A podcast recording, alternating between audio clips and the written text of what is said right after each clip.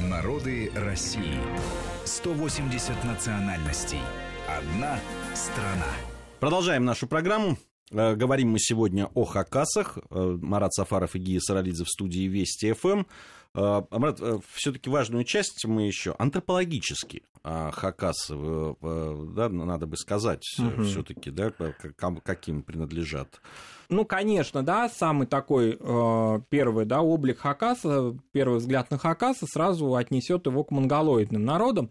Но сами Хакасы, ученые Хакаски отмечают, что все-таки Хакасы не классические монголоиды. И определенные европеоидные черты в их облике тоже присутствуют. Это действительно так. Есть определенная европеоидность. Видимо, вот тот народ, те народы, вернее, которые до монгольского периода здесь существовали, э, неизвестны еще, да, по разным а, археологическим раскопкам антропологи воссоздают облики людей, часто даже европеоидов, которые обитали в этой местности.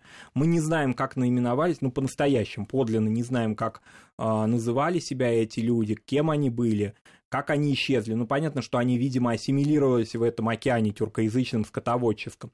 Но определенная какая-то европеоидная общность небольшая – социальная какая-то, может быть, группа изолированная, здесь существовала. И она, э, ну, вот такой привнесла какую-то европеоидную черту в облик хакасов. Хакасы не классические монголоиды. Если же брать, допустим, их, э, ну, современные традиции, да, современные их отношения к миру, конечно, благодаря принятию христианства и достаточно прочному и раннему, они, э, ну, это, конечно, поворотным кругом стало в их жизни, в том смысле, что они достаточно быстро сближались с русским населением, не было какого-то культурного барьера, они торговать начали с русскими людьми, они знали хорошо сибиряки, они часто выходили за пределы Хакасии. Ну вот, например, они хорошо знал и путешествие такое осуществлял в Хакасию их земляк, красноярец, наш великий русский художник Василий Иванович Суриков, автор нескольких работ, этюдов и полноценных больших работ, ну, небольших, а таких, они вроде камерные, но если Перу Сурикова, так это всегда историческое полотно, а, посвященное, как он их назвал, минусинским татарам. А, и эти картины известны.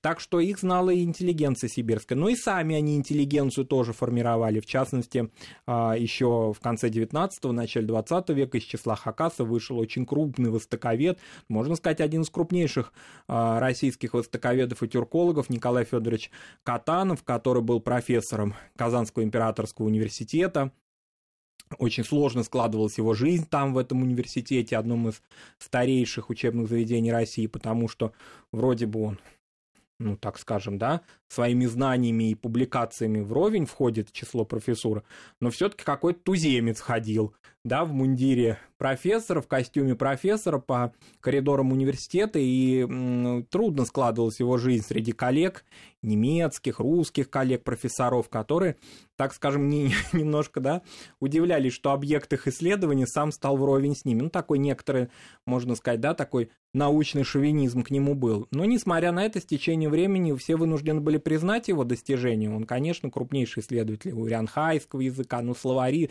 В общем, это даже перечислять на целую программу будет кто такой Катанов в нашей тюркологии, да. Хакасы помнят о нем, хотя он прожил жизнь далеко от Хакасии умер э, в Казани, но тем не менее в Хакасии учебное заведение носит его имя, они чтут память Николая Катанова.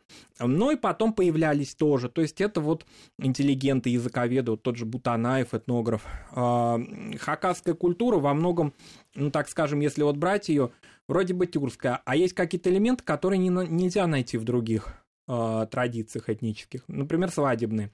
Э, ну, такая сохранилась полулегенда, полубыль, очень красивая романтическая история, да, о свадебных обрядах хакасов.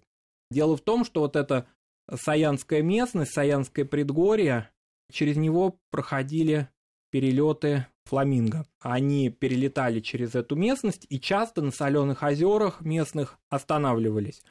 Они не могли остановиться надолго, потому что хакасский климат, хоть и резко континентальный и очень теплый летом, да, и даже жаркий, но тем не менее все-таки вывести птенцов они там не успевали хорошо, да, чтобы птенцы окрепли. Поэтому э, фламинго умная птица, она знала, что в Хакасе можно остановиться, но ненадолго, и дальше летела в разные южные страны. Но перелетала. И вот Хакасов, конечно, поражала красота фламинго, такая диковинная для Сибири птица, хотя Сибирь тоже богата птицами. Если хакаски а, парень, да, подстрелит фламинго, то это большое событие. Он ее, эту птицу дальше наряжал в красную рубаху, а, в какую-то красную ткань ее оборачивал, и мог идти свататься к любой девушке хакасской. Вот абсолютно к любой. Дверь родители этой девушки должны были открыть свои деревянные юрты, да, пустить его, а, и он просто привручал им эту, значит, птицу, а, которая вроде как символизирует уже и Колым.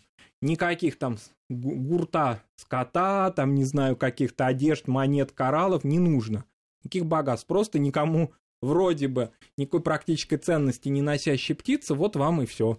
И отдавайте девушку. Если они не отдадут, то птица это про... проклятие принесет в этот род, и девушка умрет по хакасским поверьям.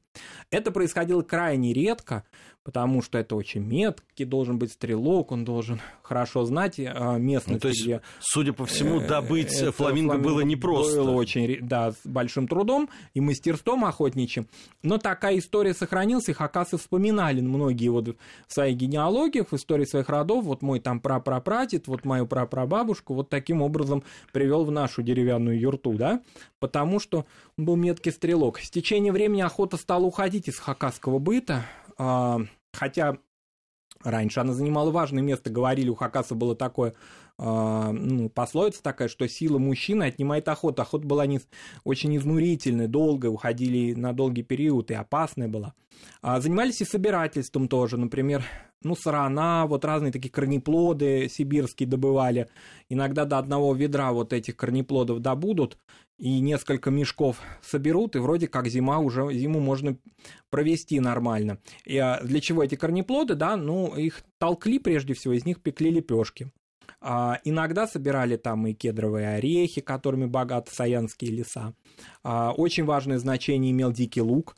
В частности, вот когда они варили баранину, а большая часть приготовления была все-таки, ну, как и у всех а, средневековой истории народов, это вареное мясо, а не жареное. Жареное это вот позже уже, когда они стали запекать скорее, да, баранину бересте на кострах, а, в углях, вернее. А так варили. Вот варили, ну, какое-то такое подобие шурпы, да, супа в казане. И лук туда добавляли. Сейчас уже репчатый, а раньше очень важное место, да, такая вообще основная приправа хакасской еды был а, дикорастущий лук, которого добывали много, активно использовали. Примечательно, что раньше они соль практически не использовали.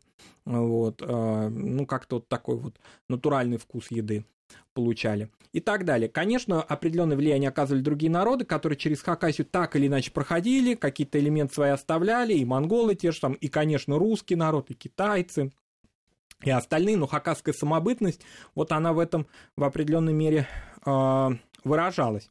А в той же еде, допустим, ну, сохранялись разные. Правда, это у разных, я читал и слышал, у разных, допустим, этнических групп хакасов какие-то разные способы разделки блюда, да, и символика этой разделки восточным народам вообще свойственна. Но все-таки есть такой некий канон, то, допустим, гостю давали а, лопатку, а гости, женщины, давали баранью грудинку. А некоторые хакасы, например, а, допустим, ну, э, считали, что вот если уши бараньи, да, разделывали, то давали их женщинам, чтобы женщины хорошо слушали своих мужчин. А, допустим, мозги они передавали э, хозяину, чтобы вот хозяин себе, собственно говоря, брал, потому что он такой мозг, голова семьи. Язык гостю, чтобы он был красноречив. Ну, какая-то такая определенная игра, э, свойственная скотоводам, да, так вот, а и традиция, которая у них была, она сохранялась. Кровяная колбаса, конечно, она до сих пор очень распространена а, в хакасской кухне. А, долго ее и достаточно такой термической обработки подвергавшись, то есть это блюдо ни в коей мере, да, оно в смысле такой своей питательности, в смысле безопасности своего э, рецепта, она, конечно, уже проверена веками, да, а, и там и пряности какие-то уже стали добавлять современные, которые в хакасскую кухню в 20 веке особенно стали входить, тот же черный перец и так далее. А, но рецепт сам кровяной колбасы старинный. И молочный, ну, как известно, у скотовода у него две стороны, да, медали кухни, это э, мясо и молоко. Молочный, ну, это айран, конечно, распространенный, да, иногда вот э, говорят, ну, некоторые ошибочно, что айран – это что-то такое, некоторые будут, вернее, айран и кумыс. Айран э, готовится из э, коровьего молока прежде всего, и это совсем самостоятельно такое блюдо. А готовили они алкогольный напиток, араку, арак это, по-моему, слово, которое до Болгарии дошло, если не дальше, да? Ну, Раки. Оно везде. Везде такое, это, да? Да, это и не Болгария, и Сербия. И Сербия, да. И, на Грузия. И Грузия, везде, да. А, и араку вот готовили они молочную, э, традиционную, хакасы тоже. То есть это большая такая кухня, и вот еще раз повторюсь, что они как-то ее смогли не просто сохранить в быту, но и предлагать ее своим гостям. Конечно, для туристических э, устремлений Мгм. да, регионов, а сейчас э, в связи с разными обстоятельствами э, действительно многие регионы России пытаются развивать туристическую сферу, и Мгм. это правильно, я абсолютно в этом убежден. Э, Вот э, наличие вот такой разнообразной, интересной национальной кухни, это, конечно, очень большой козырь в этой Да. борьбе за туриста Борьбе внутреннего. туриста внутреннего, да. Тем более, что а, несмотря на колоссальные такие пространства Сибири, все-таки вот эти крупные города, достаточно богатые города, где есть и разного уровня жизни турист, да, то есть который может себе позволить дальнее такое путешествие, они есть, то есть они не где-то на отшибе и могут пользоваться тем, что э, неподалеку Красноярск прежде всего. Они, собственно, этот такой тренд уловили. Это очень хорошо. Марат Сафаров и Гия Саралидзе в студии Вести ФМ. Ну что ж, в следующей части нашей программы мы перейдем уже к пище духовной. Да. да, потому что есть и здесь о чем поговорить. Э, Очень любопытные э, есть ну, тот же жанр героического эпоса у хакасов, который очень э, интересен. Э, Но будет это уже после новостей. Э, Напомню, это наш проект «Народы России». Сегодня говорим о хакасах и продолжим наш разговор после выпуска новостей. Народы России. 180 национальностей. Одна страна.